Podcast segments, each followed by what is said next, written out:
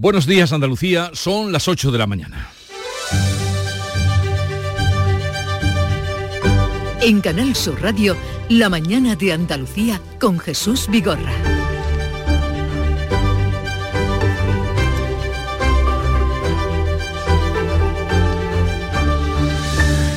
Feijó afronta a partir de mañana su investidura como ganador de las pasadas elecciones, pero sin los apoyos suficientes para formar gobierno. En el gran acto de este domingo contra la amnistía, el Partido Popular ha movilizado a unas 60.000 personas, según eh, datos del partido, 40.000 según datos del gobierno. Feijó se ha rodeado de todos sus varones y de los expresidentes Aznar y Rajoy en una imagen de fuerza y de unidad. Desde Cataluña, Pedro Sánchez se ha mostrado convencido de que Feijó no logrará la investidura y de que habrá un gobierno socialista. No ha hablado de la amnistía, pero sí de un diálogo con los territorios y los partidos que estén siempre dentro del marco de la Constitución. Por otra parte, la Junta inicia hoy la vacunación contra la bronquiolitis y la neumonía a 63.000 niños de menores, eh, menores de un año. Uno de cada 50 bebés de menos de un año acaba hospitalizado por este virus que se contagia con gran facilidad. Y hoy se abre al tráfico el tramo, son dos, de la autovía de Almanzora en Almería. Un proyecto que acumulaba décadas de retraso y que completa la carretera desde Zurgena hasta Huerca Lovera conectando con la autovía del Mediterráneo. Por otra parte, Granada acogerá las negociaciones de paz entre Armenia y Azerbaiyán durante la próxima cumbre europea del 5 de octubre. De estas y otras noticias, enseguida les ampliamos la información, pero antes el tiempo. Social Energy la revolución solar ha llegado a Andalucía para ofrecerte la información del tiempo. Llega el veranillo de San Miguel. Esta primera semana de otoño viene sin previsión de lluvias y con temperaturas al alza. Este lunes, este 25 de septiembre, los cielos van a estar poco nubosos o despejados, salvo intervalos de nubes bajas matinales en el levante almeriense y en el área del estrecho. Las temperaturas irán en ascenso en el interior oriental y en zonas centrales con pocos cambios en el resto. Se van a alcanzar 34 grados en Córdoba y Granada, 33 en Sevilla. Los vientos van a soplar de levante en el litoral mediterráneo y Cádiz, fuertes en el estrecho y litoral almeriense y variables flojos en el resto. Únete a la revolución solar con Social Energy. Ahorra ya con tus instalaciones premium con batería. Con descuentos desde 900 y hasta 4.450 euros, disfruta de tu instalación llave en mano con primeras marcas. Pide tu cita al 955 44 11 11 o socialenergy.es y aprovecha las subvenciones disponibles. La revolución solar es Social Energy. Conozcamos ahora cómo se circula por las carreteras de Andalucía. Conectamos con la DGT, nos informa Lucía Andújar. Buenos días. Muy buenos días. Hasta ahora estamos pendientes de un alcance que se ha producido en Sevilla, en la ronda SE30, su paso por Puente de Centenario en dirección a Pineda. Al margen de esto van a encontrar tráfico lento en la entrada de Sevilla por la A49 en Tomares y también en la A4 a la altura de Dos Hermanas. Y tráfico muy complicado si circulan en Málaga por la entrada de la A7 en Rincón de la Victoria hasta Chilces y también en la zona de Cártama de la A357. Al margen de eso, circulación muy tranquila. Por fortuna no registramos más incidencias, pero les pedimos mucha atención al volante. Hambre de librerías, de bibliotecas, de devorar novelas y cómics. Hambre de bailar y ver bailar. Alimentarnos de teatro, de ópera, de zarzuela, de conciertos, de museos y exposiciones. Hambre de aplaudir. Hambre de renacer, de revivir, de reencontrarnos. Cantar, leer, escuchar, mirar, vivir. Emocionar, boca llena. Hambre de cultura. Ministerio de Cultura y Deporte. Gobierno de España.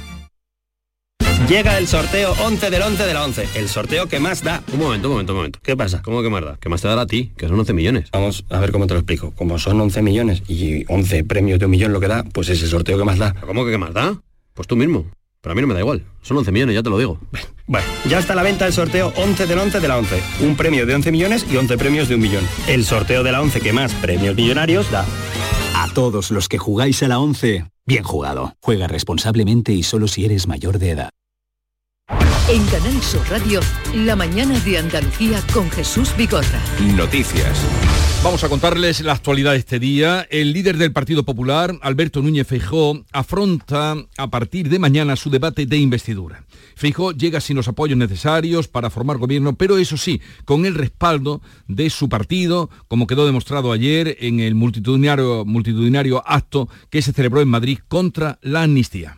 Feijó se va a someter mañana y pasado al debate de investidura tras ser propuesto por el rey como ganador de las elecciones. De momento cuenta con los votos del PP, Vox, el de UPN y el de Coalición Canaria, en total 172, a falta de cuatro para lograr la investidura. Salvo giro de guion, Feijó no va a lograr el objetivo en primera votación el miércoles ni en la segunda el viernes. El líder del PP se ha rodeado este domingo de los expresidentes Aznar y Rajoy, de todos los varones de su partido y de 60.000 personas que han abarrotado el gran acto contra la amnistía a los presos del Prusés.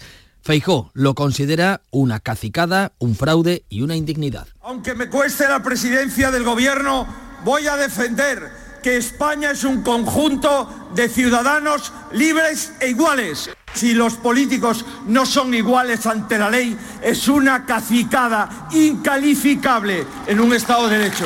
El presidente andaluz que ha asistido al acto, Juanma Moreno, advierte de que su gobierno no va a tolerar discriminaciones territoriales. No vamos a tolerar desigualdad entre españoles. Defender Andalucía por su peso demográfico y por su peso económico es defender la igualdad de los españoles. Y lo vamos a hacer desde el punto de vista jurídico, desde el punto de vista social y desde el punto de vista institucional. Los populares han mostrado capacidad de movilización y unidad del partido frente a las discrepancias que suscitan en el PSOE las cesiones a los independentistas. Pues también este domingo, más o menos a la misma hora, en Barcelona, Pedro Sánchez ha avanzado que habrá gobierno socialista. Ha evitado hablar de la amnistía, pero sí ha reconocido que va a dialogar con todos los territorios y con todos los partidos dentro del marco de la Constitución. El presidente en funciones avanza que la investidura de Feijó va a fracasar y habrá un gobierno del PSOE y de Sumar. En Cataluña, Sánchez no ha hablado de amnistía, pero sí de diálogo con los territorios y los partidos dentro del marco de la Constitución. Si es que el PP se boicotea a sí mismo, se están manifestando en contra de un gobierno socialista. Pues lo siento, va a haber un gobierno socialista.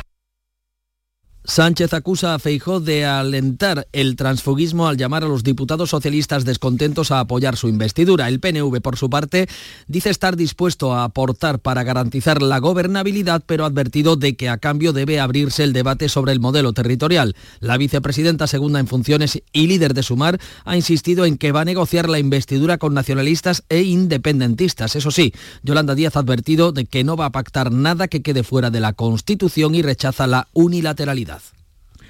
La alcaldesa de Jerez de la Frontera, la popular María José García Pelayo, es ya la nueva presidenta de la Federación Española de Municipios y Provincias, la FEN. Bea Rodríguez. Ha sido elegida en la Asamblea del sábado con la amplia mayoría que logró el Partido Popular en las elecciones del 28 de mayo. Con la elección de García Pelayo se pone fin a la larga etapa de mandato del alcalde de Vigo, el socialista Abel Caballero.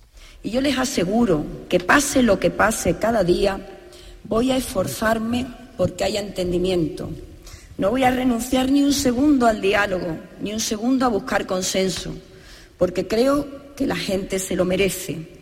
El PSOE ha impugnado el proceso de elección, estudiará medidas legales y acusa al PP de incumplir los estatutos del organismo en las candidaturas a la Junta de Gobierno y al Consejo Territorial. Incendio sin heridos, afortunadamente, en uno de los asentamientos de inmigrantes de la localidad onubense de Palos de la Frontera. Un incendio muy llamativo, muy espectacular por la dimensión que tomaron las llamas. Se desconocen las causas del siniestro. Cuéntanos, Paco Oca. Eh, durante toda la noche, buenos días, durante toda la noche, desde las 11, ha estado ardiendo este asentamiento chabolista en Palos, en la zona del polígono San Jorge. El incendio se inició, como has dicho, por causas desconocidas y ha afectado a unas 5 hectáreas con 200 chabolas. Eh, no ha habido afectados por el fuego, se ha dado por finalizado en torno a las 7 y media de la mañana. El consorcio ha tenido que desplazar a nueve vehículos con 12 bomberos y un sargento. La policía señala a un hombre de 50 años, natural de Almonte, como el autor de siete incendios forestales. Los fuegos se produjeron entre los días 15 y 31 de julio en el paraje Arroyo de Río Seco. La investigación concluye que todos los incendios habían sido causados de forma intencionada en la misma franja horaria y con similares condiciones meteorológicas. Salud inicia este lunes la vacunación frente a la bronquiolitis y a la neumonía a los recién nacidos. Están citados los niños menores de seis meses y niños con enfermedades graves menores de dos años. En los casos de niños nacidos entre el 1 de octubre y el 31 de marzo se administrará de manera automática sin que los padres tengan obligación de pedir cita. Se han dispuesto más de 63.000 dosis. La bronquiolitis es una infección vírica que no tiene tratamiento. Es frecuente sobre todo en el primer año de vida. Uno de cada 50 niños acaba hospitalizado por su causa en su primer año. Bien, pues con detalle vamos a hablar de este asunto con Jorge del Diego, que es el director general de Salud Pública y Ordenación de la Ordenación Farmacéutica será a partir de las 9 de la mañana. Y este lunes se constituye la mesa de trabajo por la eh, silicosis en Andalucía, una enfermedad producida por la exposición al polvo de sílice. Las organizaciones de afectados han logrado la implicación de empresas y fabricantes, además de especialistas médicos, para mejorar las condiciones de vida de quienes la padecen. Exigen que se les reconozca la silicosis como incapacidad laboral y que se forme a los trabajadores afectados por silicosis crónica para derivarlos a otros departamentos. Porque mientras los mineros eh, tenían un ambiente de 15, 20 miligramos por metro cúbico en su área de trabajo, aquí tenemos 90 y se han trabajado sin ningún elemento de precaución. Y hoy se va a comunicar la autovía de la Almanzora con la del Mediterráneo, que se van a conectar en, una, en un tramo de carretera que se va a inaugurar hoy, María Jesús Recio. Sí, va a unir la localidad almeriense de Zurgena hasta la autovía del Mediterráneo en el término municipal de Huerca, Lovera. Se abren dos tramos de esta autovía. La primera fase se da así por completada tras una inversión de la Junta de Andalucía de unos 50 millones de euros. El último tramo de 3,6 kilómetros ha estado en obras desde el verano de 2021. En total son nuevos 7 kilómetros para una autovía por la que transitan a diario 10.000 coches y camiones. Entre las grandes infraestructuras ejecutadas destaca un viaducto de 45 metros de longitud o un puente de 300 metros sobre el río Almanzora. Ahora hay que completarla hasta Baza, en Granada, pasando por Lula del Río, Purchena, Macael, Tijuela y Serón. La Junta va a licitar ya uno de los tramos. El proyecto de la autovía de la Almanzora empezó en 1986. 19 años después comenzaron las obras. Hubo muchos retrasos. Han pasado otros 19 años hasta llegar al trazado actual que va a inaugurar el presidente de la Junta, Juanma Moreno, a partir de las 12 del mediodía. 8, 12 minutos de la mañana. La mañana de Andalucía. Mi primera vez duró muy poco. Tenía uno nuevo cada mes. Hacía mucho que no dormía del tirón. Mamá, vas a flipar. Me han hecho indefinida. Con la nueva reforma laboral, los contratos indefinidos son una realidad. Vivir con tranquilidad es un derecho. Ministerio de Trabajo y Economía Social, Gobierno de España. Úbeda se engalana para su feria y fiestas de San Miguel. Del 28 de septiembre al 4 de octubre, no te pierdas la amplia programación que el Ayuntamiento de Úbeda ha preparado para vivir esta festividad con alegría e ilusión. Conoce más sobre la programación de feria pinchando en turismodeúbeda.com. En Canal Sur Radio, la mañana de Andalucía con Jesús Bigorra. Noticias. Tristemente tenemos que volver a hablar de violencia machista porque se está investigando un posible crimen de la muerte de una mujer de 30 años apuñalada por su pareja en Madrid. La policía busca al presunto agresor. La víctima se encontró en parada cardiorrespiratoria con varias heridas de arma blanca en el rellano de la escalera de un edificio en el barrio de Villaverde. De confirmarse este caso como un nuevo asesinato machista, se elevaría a 49 el número de mujeres asesinadas por sus parejas o exparejas en España en lo que llevamos de año, las mismas que en todo el año pasado. La Guardia Civil está investigando la aparición de un cadáver en el puerto de Málaga. Los servicios de emergencia rescataron el cuerpo del agua la pasada madrugada del eh, domingo. Según el 112, portavoces de la Guardia Civil han informado que la causa de la muerte es ahogamiento a la espera de confirmar por la autopsia. Accidente de tráfico con tres fallecidos en un túnel en Rubite, en la provincia de Granada. Tres personas han fallecido y al menos cinco han resultado heridas este domingo en un accidente de tráfico registrado en la autovía 7 a la altura de la localidad granadina de Rubite, en Granada, por causas que se desconocen. Una furgoneta ha colisionado dentro del túnel contra la pared. Armenia y Azerbaiyán se reunirán el 5 de octubre en Granada para negociar un tratado de paz sobre la región de Nagorno-Karabaj durante la cumbre europea. La cumbre de Granada va a servir de marco para el encuentro entre el primer ministro de Armenia y el presidente de Azerbaiyán. Abordarán la negociación de un tratado de paz con la presencia del presidente de Francia, el canciller alemán y la presidenta de la Comisión Europea. El diálogo se produce después de que Azerbaiyán se haya hecho con la región de Nagorno-Karabaj de mayoría armenia la semana pasada en un ataque relámpago. La talla de la Virgen del Rocío va a permanecer tres meses en retirada del culto para su restauración. Los hermanos de la Matriz de Almonte han aprobado de forma unánime el proyecto que se encargará a la restauradora Fuensanta de la Paz, doctora en Bellas Artes de Sevilla. La imagen, una de las principales devociones de España, será sometida a trabajos de restauración y conservación a fin de consolidar su estructura y garantizar su integridad. La imagen permanecerá en el santuario, pero en unas dependencias acondicionadas. El altar mayor estará temporalmente presidido por el sin pecado de la Hermandad Matriz de Almonte. El calendario de peregrinaciones hermandades filiales no se altera. Y Juan Carlos I vuelve hoy a España. El emérito llega a San Sencio, en Galicia, para participar en una regata. Es la cuarta visita de Juan Carlos I a España desde su marcha a Abu Dhabi en agosto de 2020. Como en las tres anteriores, se va a alojar con su amigo Pedro Campos y va a participar con el Bribón en la regata del próximo fin de semana. El jueves, el rey Felipe VI va a acudir al Foro La Toja, también en la provincia de Pontevedra, pero Zarzuela no ha concretado si habrá un encuentro con su padre. Ambos sí que estarán juntos el 31 de octubre en la celebración familiar de la jura de la Constitución de la princesa de Asturias en su 18 cumpleaños. Y ha muerto el jefe de la Cosa Nostra, Mateo Messina, eh, a los 61 años de edad, que fue detenido el pasado mes de enero. Pesaban sobre él seis cadenas perpetuas. En Canal Sur Radio, la mañana de Andalucía con Jesús Bigorra. Noticias. En cinco minutos vamos a ponerles al corriente de lo más destacado del día de hoy, de este 25 de septiembre. La noticia más eh, destacada, más impactante, Nuria Durán, del ámbito nacional. Más llamativa, se abre paso cobrar más a los coches grandes por aparcar en la calle.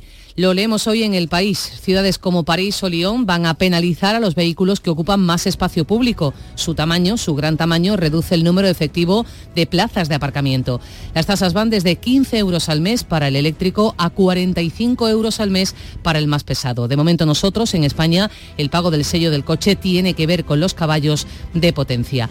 Aquí en nuestro país se ha disparado, se ha multiplicado por cuatro la venta de sub. Es ese modelo similar al todoterreno. Seis de cada diez vehículos vendidos en nuestro país es ya de este tipo. Una moda, es, va en auge, la gente quiere seguridad, ir más alto en la carretera, somos más ricos, así que queremos coches caros y grandes. Hay expertos que piden ya abrir el debate, pagar más por tener un coche mayor porque ocupamos más en la calle. Hay ya acuñado un término para definir esta realidad, el de los coches más grandes, autobesidad obesidad de autos. Son cada vez más grandes, más potentes, ocupan más espacio, pese a que en general van más vacíos, ocupados solo por una persona o por familias cada vez más reducidas. Pues ya están avisados. Vamos a la noticia internacional de impacto. Bea Rodríguez. La protagoniza Francia, que ha anunciado la retirada de su embajador y soldados en Níger ante los momentos que se viven en este país africano. De ello da cuenta la prensa francesa, junto con el problema de la inmigración que va calando profundo en la vieja Europa con la negativa del presidente francés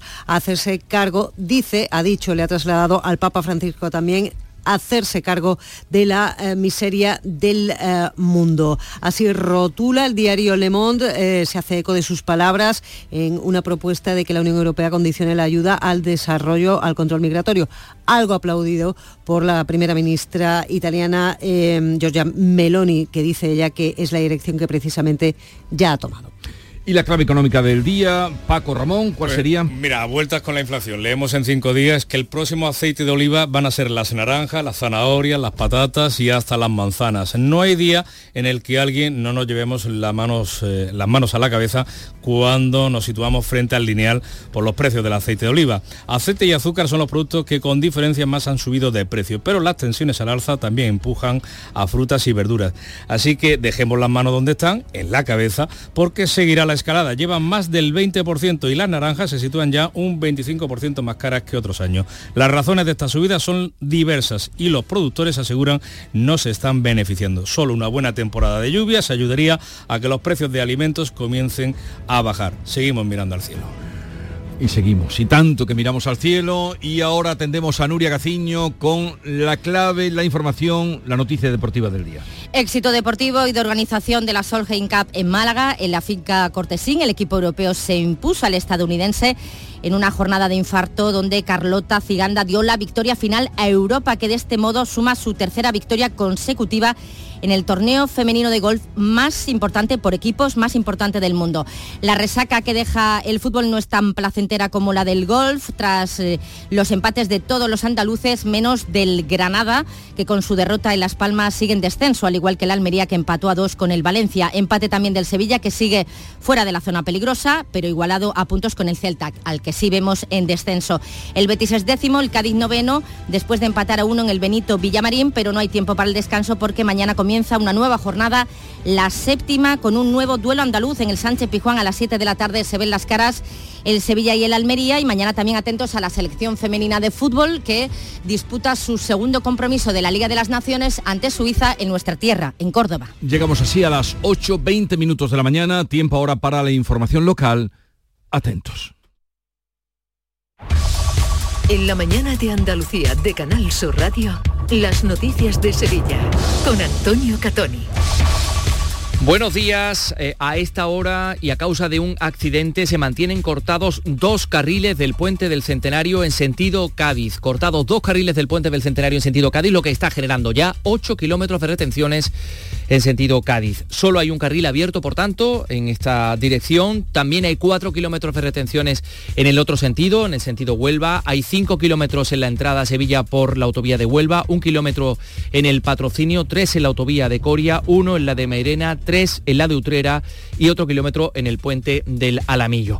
Le contamos también que hoy comienza en Fibes la primera edición de Auténtica Premium Food Fest, un nuevo evento dedicado a la gastronomía que ha llenado los hoteles de la capital y que va a dejar 11 millones en Sevilla y que la conservadora y restauradora sevillana fue en Santa de la Paz, jefa del taller de restauración del Museo de Bellas Artes, será la encargada de acometer la restauración de la imagen de la Virgen del Rocío de Almonte. Vamos con el tiempo. Cielos poco nubosos o despejados, las temperaturas con pocos cambios. Vamos a alcanzar una máxima de 34 grados en Écija, 32 en Lebrija y Morón, 33 en Sevilla, donde ahora tenemos 17 grados frigoríficos del ahorro, los frigoríficos Nevir. Selección de frío congelador, motor inverter para bajo consumo, enfriamiento rápido, silencioso. Sí, sí, frigoríficos Nevir. En blanco o inox, puertas reversibles. Ya lo hemos dicho, somos los frigoríficos del ahorro. Nevir, en las mejores tiendas. Hoy se inaugura en Fibes la primera edición de Auténtica Premium Food Fest, el nuevo evento dedicado a la industria alimentaria y a la gastronomía que ha contribuido a que los hoteles de la ciudad alcancen el 98% de ocupación durante estos días y que va a dejar en Sevilla 11 millones de euros. Lo va a inaugurar esta mañana la consejera de Agricultura Carmen Crespo y el alcalde de Sevilla José Luis Sanz. Bueno, ¿y esto de qué va? Isabel Campos, buenos días. Buenos días, pues durante dos días cerca de 200 firmas expositoras van a presentar sus últimas novedades y productos Premium Gourmet ante más de 5.000 directivos de grandes superficies, distribuidores, retail, tiendas gourmet, chef de alta gastronomía con el objetivo de impulsar una nueva conciencia social del producto premium gourmet y su origen. También promover la dieta mediterránea. Más cosas, autorizada la construcción de 269 viviendas en la antigua algodonera Virgen de los Reyes de Sevilla, 160 de ellas de protección oficial. El delegado de urbanismo del Ayuntamiento Hispalense, Juan de la Rosa, ha explicado que la puesta en marcha de estas primeras construcciones de viviendas revela el buen ritmo de la operación para transformar este antiguo recinto fabril en una zona residencial. Sin duda, la puesta en marcha de estas primeras construcciones de viviendas revelan el buen ritmo urbanístico que se está produciendo para transformar este antiguo recinto industrial en una nueva y moderna área residencial en la zona este de Sevilla. Casi mil viviendas que suponen una inversión global en torno a los 65 millones de euros. Información de sucesos, la Policía Nacional ha detenido una pandilla de menores, en su mayoría chicas, por agredir el pasado viernes a otras mujeres en la zona del Muelle de las Delicias, a la espalda del Conservatorio Profesional de Danza. Una de las agredidas esperaba a sus amigas cuando se le acercó el grupo de menores y le pidieron dinero. Ella contestó en varias ocasiones que no tenía y entonces, tras amenazarla, comenzaron a darle golpes, la cogieron del pelo y la arrastraron. Así lo contaba a Canal Sur Radio Javier, el novio de la joven agredida. La rodearon y empezaron a pedirle cada vez con más con, con, mayor tono de amenaza esos 5 euros.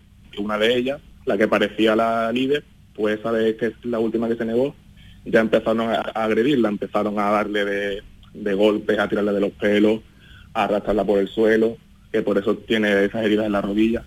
Salimos de un fin de semana en el que se han registrado numerosos botellones por toda la ciudad, algo habitual al inicio del curso universitario y también hay protestas de los vecinos e intervenciones de la policía local que no puede aparcar este gran número de llamadas. En la calle Tarfia, en el distrito sur de Sevilla, cerca de la Avenida de las Razas, eh, es habitual la concentración de menores para beber alcohol y la Asociación de Vecinos Puerto Sevilla pues eh, nos ha explicado su presidente Diego de Caralt lo que ocurre cada fin de semana suelen llegar como a las 7 de la tarde, van llegando, van llegando y hasta las hasta la una de la noche o dos no se van. Lo que hay que buscar es una solución de verdad global al problema de las botellonas en toda, en toda la ciudad. Y estamos hablando de niños de 14 años que están tomando 5 o 6 copas cada, cada, cada día que salen.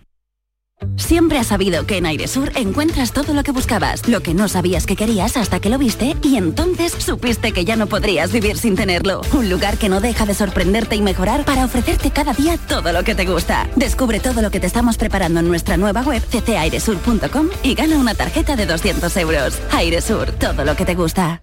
Lunes 2 de octubre, 10 de la noche.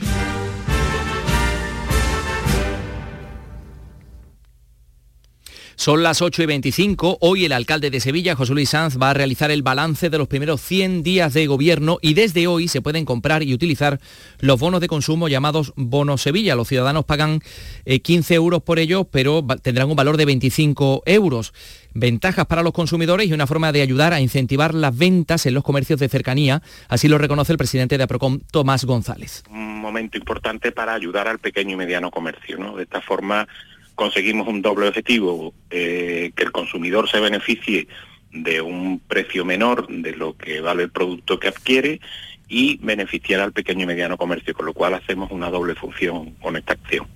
Y hoy se presenta en Sevilla, la Fundación Valentín de Madariaga, la vigésima edición de Code 41, la Semana de la Moda de Andalucía, que comienza el próximo miércoles 27 Va a haber eh, desfiles en algunos de los pabellones de la exposición del 29 a cargo de más de 50 empresas. El director del organizador, Francisco Valderrama, ha recordado la importancia de este sector en Andalucía. Andalucía se ha posicionado ahora mismo como la cuna del emprendimiento en el sector textil con un, porcentaje importante también de, economía sumergida que hay que entre todos pues eh, ayudar a, que a que florezca, se oficialice también una realidad empresarial que hay en nuestra en nuestra tierra que no solo es la moda flamenca, sino que en costura, en pete a porter. 8 y 26. En Canal Sur Radio, las noticias de Sevilla.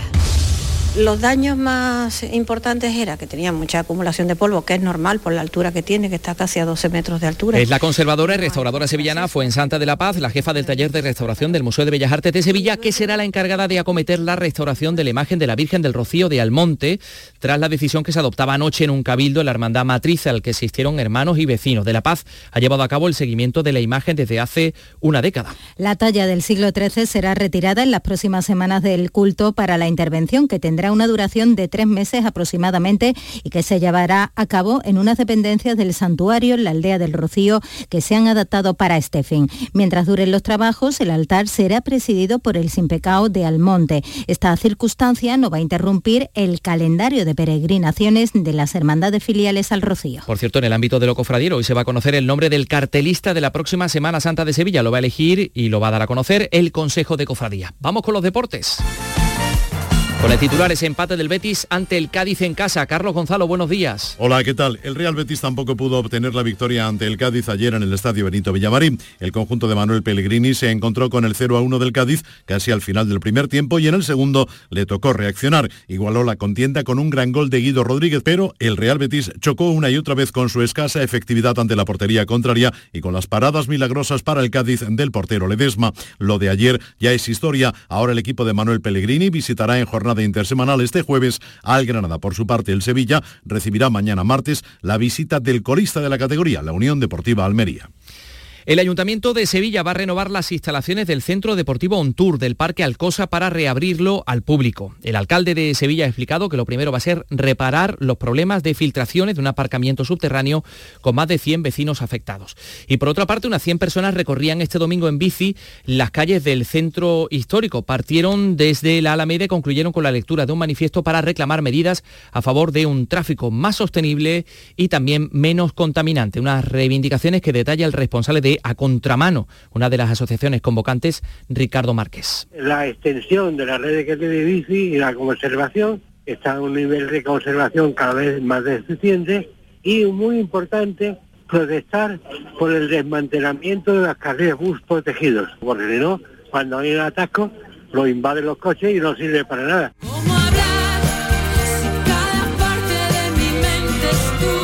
Y de cara al Festival Interinsular Sevilla 2024 se confirma la presencia de Amaral en un cartel que va a abrir el grupo de rock murciano Arde Bogotá. Va a ser los días 17 y 18 de mayo. Recordamos que se registran varios kilómetros de retenciones en el puente del Centenario sentido Cádiz a causa de un accidente.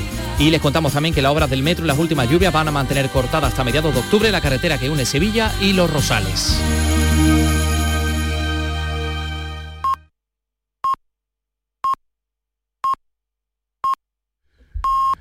Andalucía son ya las ocho y media de la mañana.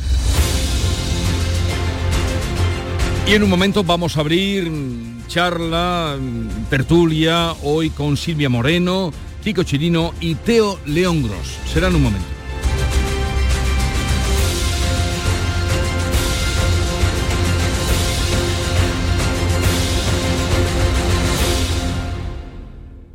Con la Agenda España Digital 2026 todos somos protagonistas de la transformación digital de nuestro país. Da igual si eres Edu, Judith o Aurelio, si tienes 20 u 80 años, da igual tu origen, si eres de campo o ciudad. Bienvenida a España Digital, aquí y ahora. Gobierno de España.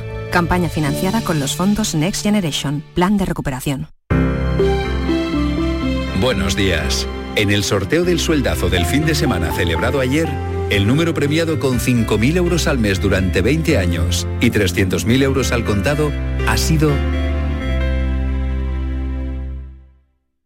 6.963 06963 serie 7007. Asimismo, otros cuatro números y series han obtenido cada uno de ellos un sueldazo de 2.000 euros al mes durante 10 años. Puedes consultarlos en juegos11.es. Hoy, como cada día, hay un vendedor muy cerca de ti repartiendo ilusión. Disfruta del día. Y ya sabes, a todos los que jugáis a la 11, bien jugado. Hambre de librerías, de bibliotecas, de devorar novelas y cómics. Hambre de bailar y ver bailar. Alimentarnos de teatro, de ópera, de zarzuela, de conciertos, de museos y exposiciones. Hambre de aplaudir. Hambre de renacer, de revivir, de reencontrarnos. Cantar, leer, escuchar, mirar, vivir. Emocionar, ta boca llena. Hambre de cultura. Ministerio de Cultura y Deporte. Gobierno de España. Aprendemos a leer para luego aprender leyendo. La lectura es la llave que abre las puertas del conocimiento, de la comprensión de las cosas es un hábito que nos lleva a lugares increíbles y a entender el mundo que nos rodea. Por eso, en este curso 2023-2024, la lectura tendrá un papel primordial en las aulas de Andalucía. Porque quien lee, entiende, y quien entiende, aprende. Junta de Andalucía. Cada día, a las 4 de la tarde, te invitamos a participar una hora de conversación y de café Aquí tenemos desde consejos sobre bienestar y nutrición hasta las últimas investigaciones médicas. Lo cubrimos todo en el programa. Y si tienes alguna pregunta o alguna inquietud sobre tu salud, también te la respondemos. Hoy, en el espacio por tu salud, los ojos, desde las cataratas hasta la retinosis pigmentaria.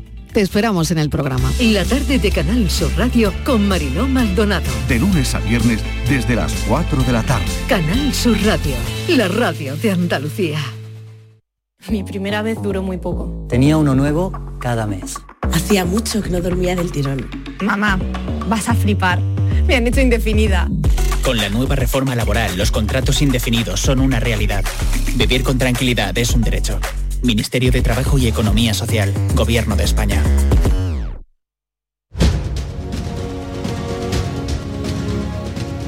Esta es La Mañana de Andalucía con Jesús Vigorra, Canal Sur Radio.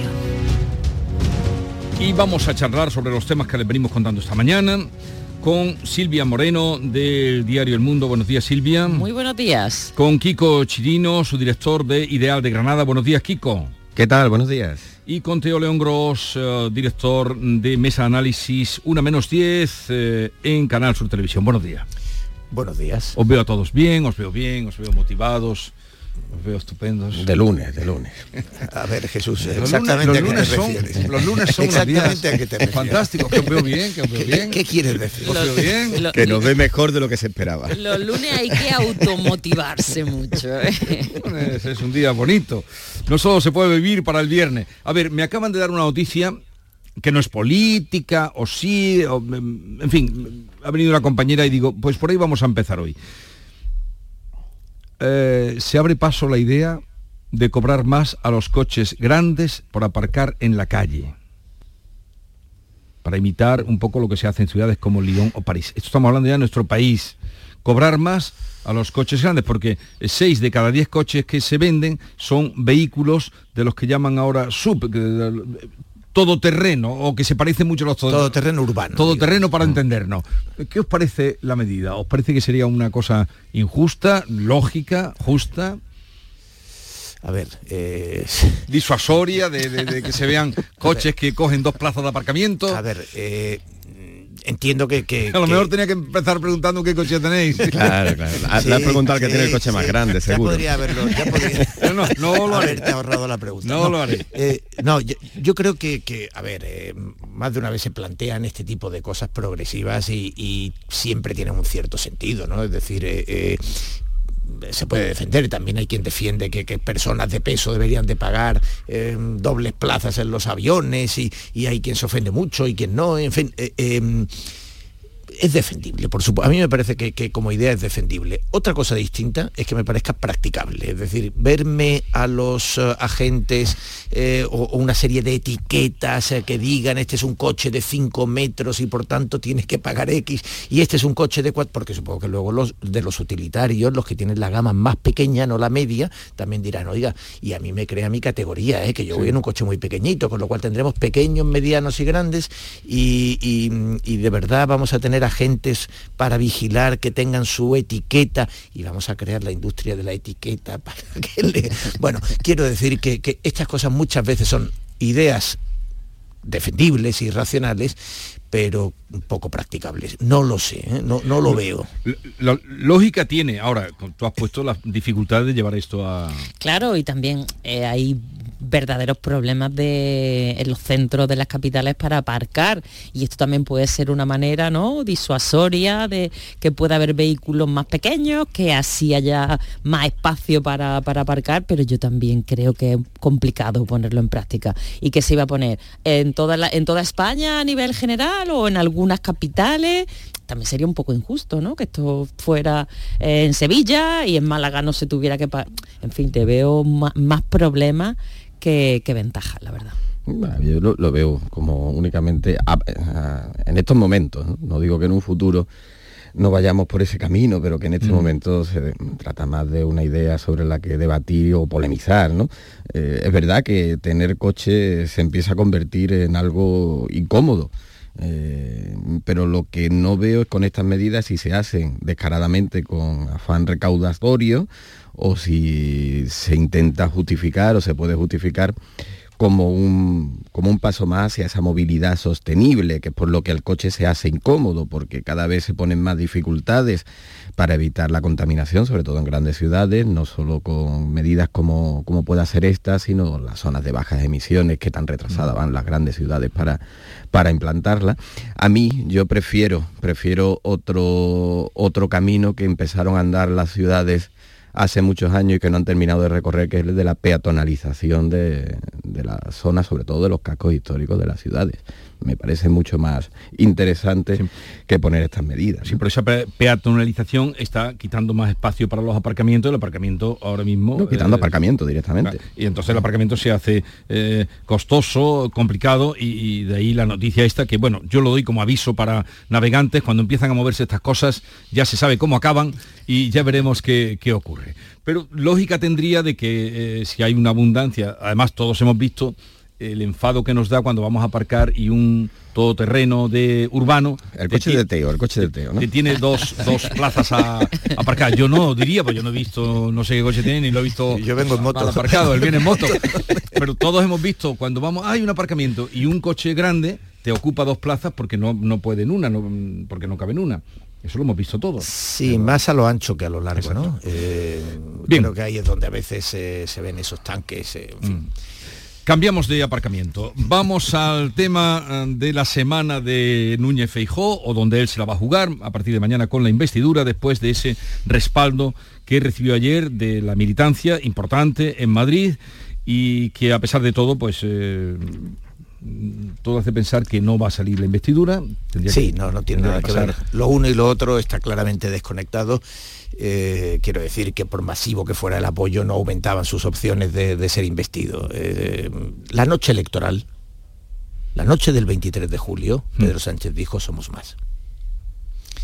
Y por tanto, eh, desde la noche del 23 de julio sabemos que Pedro Sánchez incluye en lo que él llama mayoría progresista a la derecha vasca y catalana, y al PNV, a los que considera parte de su eh, eso que, Rubalcaba llamó Frankenstein, ¿no? E, esa suma de, grupos de izquierda, de derecha, de extrema, de izquierda, de carlistas, eh, independentistas, eh, nacionalistas, en fin.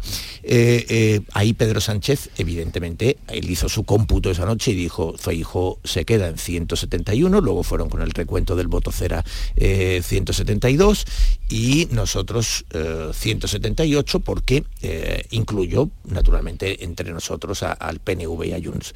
Y eso lo sabía Pedro Sánchez la noche electoral y, por tanto, bueno, pues eh, esa aritmética no se ha movido nada, ¿no? Por irónico que resulte que Ortuza ayer, ayer en el Alder Dieguna dijera que eh, quien eh, incumple su palabra una vez queda desacreditado para confiar en su palabra, bueno, pues... Ayer que hablaba con un tono de cura. No, no, sonó, era como la oración del domingo, no lo oíste.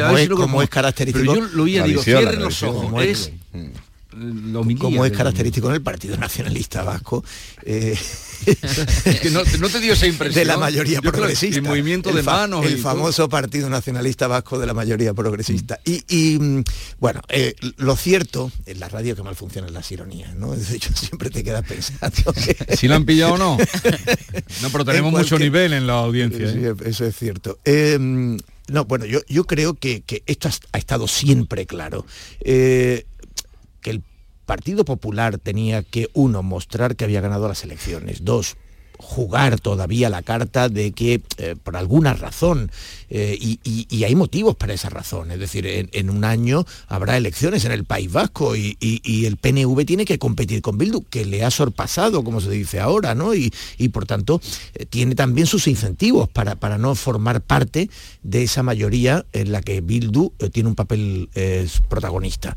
Junts no deja de estar liderado por un prófugo, no deja de ser una cosa incómoda y los sondeos, ya sabemos que los sondeos a veces cuesta creérselos, pero los sondeos están diciendo que, eh, que no hay ni siquiera en el Partido Socialista una mayoría partidaria de esa amnistía. En fin, Pedro Sánchez en esto ya ha demostrado mm. muchas veces audacia, pero pero bueno, que sabe que arrastra al final a la militancia y a los simpatizantes. Pero bueno, en definitiva, eh, lo cierto es que Feijó va a fracasar como, como era previsible, pero ayer consiguió un respaldo verdaderamente importante. Es decir, no ha habido un acto de partido equiparable, de partido, que es como, se, como estaba concebido, equiparable al de ayer.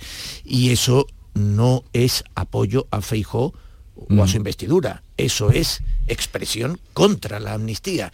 Y veremos, en fin, eh, eh, yo creo que no va a tener ninguna consecuencia para Pedro Sánchez, pero veremos el recorrido que eso genera. Sí, el PP en las elecciones generales tuvo una amarga victoria. Ganó las elecciones, pero no con la mayoría suficiente como para formar gobierno. Entonces ayer lo que ocurrió en la calle, que el PP ciertamente congregó, eh, según los cálculos del PP eran unas 60.000 personas, la delegación del gobierno lo reduce a 40.000, en cualquier caso mucho más de lo que se esperaba. Inicialmente se barajaba que podían asistir unas 10.000 personas y fue una manifestación muy multitudinaria donde se lanzaron mensajes claros y, el PP pues bueno se hinchó, se, llenó un poco de autoestima eh, de cara a la cita que tiene del debate de investidura. Eh, fue una demostración de fuerza. Y luego también en el PSOE eh, con la amnistía estamos viendo cómo la vieja guardia, Felipe González, Guerra, están criticando que el PSOE de Pedro Sánchez pueda alcanzar un pacto con Junts y haya una amnistía y vemos esa, esa división, esas mm, opiniones distintas de la vieja guardia del PSOE y el PP ayer lo que hizo fue reunir a su vieja guardia, reunir a, mm, Aznar, a Rajoy, todos los varones territoriales y hizo también una demostración de unidad del partido. Eh, eh, eh, efectivamente fue un acto de partido. en el partido piensan que ha sido el acto eh, por encima incluso de aquel histórico meeting de Aznar en Mestalla en el 96, que ha sido el más respaldado. Es verdad que Feijó ha tenido en este mes, que se le ha hecho excesivamente largo, ahora que está en las vísperas de, de su investidura, dos momentos únicamente, dos momentos que han marcado o intentado marcar algo un mes. Uno ha sido al inicio y otro al final. Para mí, más allá de esa reunión con Pedro Sánchez, con unas propuestas de pactos de Estado que ni siquiera se entró ni dio lugar a debatirlos y ese planteamiento de la legislatura corta. Y ayer, con esa concentración que, aunque haya terminado como una muestra de fortaleza interna, parte de una muestra de debilidad eh, en el momento y cómo se convoca, ha sido lo único en lo que Feijó ha conseguido marcar durante este mes el, el discurso. ¿no? Entendido como un acto de partido, es verdad que puede sintonizar y ser un espejo de lo que puede pulsarse ahora mismo en, una, en la sociedad. Nos quedará la incógnita de saber si hubiesen salido las mismas personas o se hubiesen movilizado las mismas personas si no hubiese sido efectivamente un acto de preinvestidura o paso a la posición de, de. ¿no? Y ahí esa reivindicación del partido, para mí es una de las lecturas que hubo en el acto de ayer, ¿no? De fortalecimiento de, su liderazgo. Para, a mí me gustó el discurso de, de Feijó, creo que estuvo bien en el discurso, en la apelación a los principios, creo que enfocó bien el mensaje y cuando elogió y alardeó de ese poder municipalista desde que ha llegado al control del partido y del poder autonómico, le faltó decir, el mío se ha quedado todavía a, las puertas. ¿no? Y ahí eh, creo que efectivamente se puede estar preparando para ese paso a la oposición, porque en el entorno de Feijó siguen insistiendo en que pueden pasar cosas, alimentan alguna especulación, y cuando dicen que pueden pasar cosas, no creo que se refieran en ningún momento, o no se refieren a esa investidura que ya se da por fracasada, pero sí a, un anticipo electoral, a una, a una repetición electoral que el PP tampoco quiere, pero sí armarse para una legislatura que con esas elecciones, como mencioné Mateo también en, el País Vasco y demás, hay demasiado ruido que puede ser una legislatura corta. Y ahí Feijóo necesita un partido armado y ayer dio esa fortaleza de partido en la calle. En paralelo, o casi a la misma hora, se celebraba otro acto en Barcelona, en Cataluña, en la fiesta de la Rosa, con Pedro Sánchez, que eh, él sí que habló con eh, rotundidad de que habría gobierno socialista, eh, no nombró la palabra amnistía mm, para nada, no la nombró, pero aseguró que habría un, pues eso, un gobierno socialista que buscaría em, en todos los territorios, en todos los partidos, e incluso buscaría votos debajo de las piedras, volvió a decir. Sí. Mm, comparando uno con otro. A ver, Pedro Sánchez lleva una semanas en las que eh, ha hecho dos cosas. Una, eh, actuar como si no estuviera negociando con Puigdemont. No se dice el nombre de Puigdemont, estamos en modo Rajoy, ese señor del que usted me habla, pues ese prófugo del que usted me habla, no, no se menciona y no se menciona la palabra amnistía, solo se menciona marco constitucional.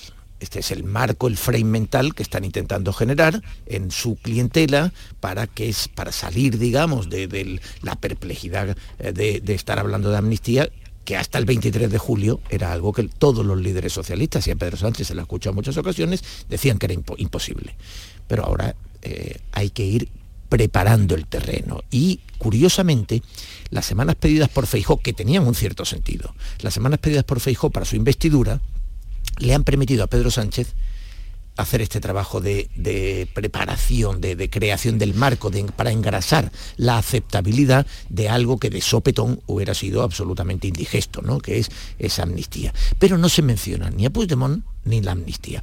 Pedro Sánchez ironiza constantemente sobre el disparate de que Feijó vaya a una investidura a perderla, a hacer perder el tiempo y hacer perder recursos a los españoles, dice él, Isabel Rodríguez, etc. Bueno, Pedro Sánchez, que en 2016 fue una investidura a perderla. Es decir, estas son las cosas habituales, son muy habituales en política en general, pero en Pedro Sánchez en particular, ¿no? Eso de escandalizarse por algo que hace él. Eh, cambios de opinión, ¿no? dices tú que, le ha beneficiado a Pedro Sánchez el haber pedido eh, tantas semanas hasta la investidura que, eh, que indirectamente le ha beneficiado. Claro, yo creo que mm. ellos al principio querían oponerse a que Feijo tuviera la oportunidad y luego vieron que era una oportunidad para ellos, porque todo ese tiempo efectivamente es crear no hay nada más difícil en, política, no hay nada más difícil que naturalmente enfrentarte al shock de la opinión pública, de la sociedad, ante, una, ante algo,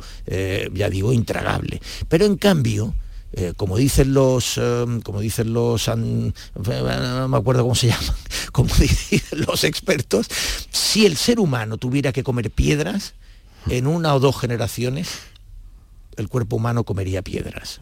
Quiero decir, eh, el ser humano tiene una capacidad de adaptación absolutamente formidable. Y Em, y eh, sigo intentando acordarme de la especialidad. no, Pedro Sánchez está construyendo el relato del que tantas veces hablamos, está em, no utilizando la palabra amnistía, insistiendo, lo ha dicho por activa y por pasiva, en casi todos los actos de partido, el Partido Socialista cumple la eh, constitución de la A a la Z, el que no la cumple es el PP porque no, no, renueva el, el Consejo General del Poder Judicial y entonces está preparando un marco mental, un relato para que la ciudadanía, la sociedad digiera algo que el propio partido con lo que estaba en desacuerdo hace, hace dos días de eso. Y entonces por eso insiste en que él, él, va a formar gobierno y yo estoy de acuerdo con Teo en que este mes le ha venido larguísimo a, mm. Fejó, le ha venido extremadamente largo y todo eso lo ha aprovechado el PSOE muy hábilmente. Por cierto, endocrinos, endocrinólogos. Como dicen los endocrinólogos, si tuviéramos que comer tierra, el cuerpo humano se adaptaría a comer tierra. Y, por supuesto, te puedes adaptar a comer amnistía. Si te, dan a elegir entre piedra o ser vegano, yo también me lo dudaría. ¿eh? Eh, yo, eh, abundando en lo que comentaba y apuntaba Teo, le doy una vuelta más. Es que Pedro Sánchez tampoco ha planteado de momento una legislatura, una investidura que tenga ganada. No tiene ahora mismo, tiene una declaración de principios y, tiene lo que interpretamos desde la noche electoral, eh, no solo por las palabras de Pedro Sánchez, sino mucho más simbólica los saltos y la fusividad de la ministra Montero en el balcón. ¿no? Pero él no ha planteado unos números todavía cerrados, ni tiene ese compromiso que le pueda demostrar poder ir a una investidura de manera, de manera próspera. Y, hay, y ahí lo que tenemos que interpretar durante este mes, en el que yo creo que está muy cómodo, Pedro Sánchez ahora mismo está en el momento en el que él se siente cómodo, eh, manteniendo esa sobriedad y esa serenidad ante una votación que el resto podríamos intuir complicada, si no imposible. Y sabemos lo que dice, lo que no sabemos lo que piensa. Lo que dice lo tenemos muy claro. Lo que piensa o interpreta por marco constitucional o pasar página, eh, podemos intuirlo, pero no lo ha explicitado. ¿no? Parte de dos argumentos y lo replica, y ayer volvió a replicarlo tanto él como de manera más filosófica Salvadorilla, dos argumentos que son viciados.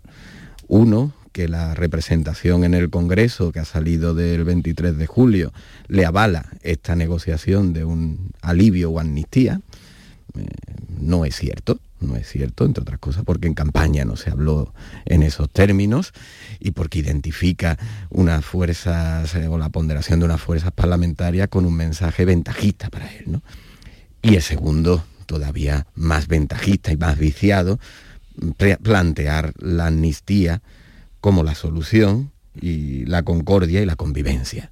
Porque si fuera así, si eh, la amnistía fuera pasar páginas, olvidarnos de todo y empezar desde cero de una manera eh, unida y definitiva, probablemente, probablemente habría una aceptación, incluso, no sé si mayoritaria, pero podría ser generalizada. Pero es que lo que no, la amnistía no le garantiza al día de hoy en el debate pasar páginas porque te están diciendo los independentistas que no renuncian a la unilateralidad y que lo volverán a hacer. Por lo tanto, presentar la amnistía como la solución y la concordia es un argumento viciado por más que se repita, es falso. Por eso el PSOE necesita, y es donde yo creo que estará eh, el, énfasis a partir de, la primera semana de octubre, cuando pasen todas las cumbres y la posición internacional de Pedro Sánchez, necesita que Puigdemont renuncie a la unilateralidad para poder validar que el inicio de unas conversaciones de forma pública y notoria, eh, que están de forma reservada, lo doy por hecho. En fin, veremos esta semana, veremos el debate mañana, concluirá en la segunda votación del viernes. Sí, yo y a partir de. Sí, hombre, a ver, yo creo que el, discurso de mañana tiene interés independientemente del resultado. Eh, porque Feijó, ayer, ayer eh, Isabel Díaz Ayuso volvió a demostrar evidentemente su, tirón en Madrid que no significa que, la periferia tenga la misma, eh, en fin, mm. la misma mm, el mismo entusiasmo, genere el mismo entusiasmo, pero eh, evidentemente Ayuso es un referente. Y, y Feijó necesita em, no solo recibir el constante espaldarazo de Juanma Moreno y otros varones, necesita tener autoridad, necesita tener liderazgo. Es evidente que hizo una mala campaña electoral, es evidente que ha cometido errores, ha vuelto a cometer errores en estas últimas semanas. Eh, con em, la negociación con Junts eh, se lió, evidentemente ha roto en cierto modo se ha roto eh, parte de, la, de, los consensos con el PP catalán. Alejandro Fernández, que es un tipo que tiene mucho, muy buen cartel también dentro del partido, eh, se ha mostrado en contra de la forma en que se ha gestionado. El propio acto de este domingo en algún momento pareció una manifestación y luego cambió a acto de partido. Eh, ha habido mucha vacilación por parte de Feijóo. Y yo creo que además eh, los, em, los em, genobólogos, los expertos en Génova, en las intríngulis del partido, eh, dicen que ha estado muy refugiado en su grupo gallego y que tiene que abrirse realmente, que tiene que, renovar la estructura, que tiene que, en fin, eh, Feijó tiene, naturalmente tiene que hacer crecer su liderazgo y em, que es un liderazgo tocado en este momento desde el 23 de julio. Mañana a partir de mañana, esta semana, tiene una oportunidad fundamental, un gran discurso, la forma de plantearle a Pedro Sánchez el tablero y la, en fin, es que va a cambiar mucho con respecto a lo que se le pudo oír decir ayer. Tiene que cambiar mucho. Lo de ayer era un acto contra la amnistía y lo de mañana es su intento de investidura y por tanto a ver qué nivel de discurso y con qué claves eh, nos encontramos. ¿Esperáis alguna sorpresa? Bueno, yo creo que está todo bastante amarrado, ¿no? Me sorprende un poco que en el PP sigan insistiendo en hacer llamadas a los socialistas que no eh, quieren, eh, no comulgan con la amnistía y con la deriva del PSOE con Pedro Sánchez a la cabeza. Me sorprende que el PP siga insistiendo en eso porque yo creo que no va a haber ninguna sorpresa y está todo bastante claro lo que, lo que va a ocurrir. Y me sorprende que el PP insista en eso. En fin, estará intentando eh, alentar y poner el foco en la posible desunión que hay en el PSOE, pero yo creo que las filas están prietas. Un bellido Dolfos no va a salir. pero bueno, entra dentro de estaba el precedente del tamallazo. De, tamallazo, sí, pero entra, dentro de... Silvia dice que no lo ve por ningún lado. No, yo no lo veo tampoco, pero entra dentro, como estrategia y como discurso electoral en estos momentos previos, es lícito. Tampoco hay que enervarse tanto porque hagan esa apelación que está fundada además por lo que algunos círculos socialistas manifiestan. Lo que pasa es que en este país hemos asimilado la disciplina de, voto de una manera eh, como si fuera una máxima, ¿no? Algo que no está, eso sí que no está en la Constitución, ¿no? Que haya que seguir de manera tan, tan rigurosa. ¿no? A, mí, eh, yo sí creo que el discurso es interesante, el discurso de Feijó del martes. Eh, efectivamente eh, tendría que hacer un discurso distinto al del domingo, otra cosa es que lo haga mm, no creo que, vaya a, que vayamos a asistir a tantas cosas novedosas. Para mí sí hubo un, sí ha dado un giro, aunque es un giro no sé si demasiado profundo, que es el, apelar a la cuestión de principios, ¿no? Es decir, eh, no debatamos si tiene encaje o no constitucional la amnistía, porque hay leyes que tienen encaje constitucional y no por eso son buenas leyes, incluso leyes que siendo constitucionales después se cambian. Eh, no debatamos eso, porque le tocará, entre, otras cosas, a un tribunal constitucional también en entredicho. Moralmente, como dijo Rajoy, por cuestión de principios, me da igual que sea constitucional o no, la amnistía no es eh, tolerable. ¿no?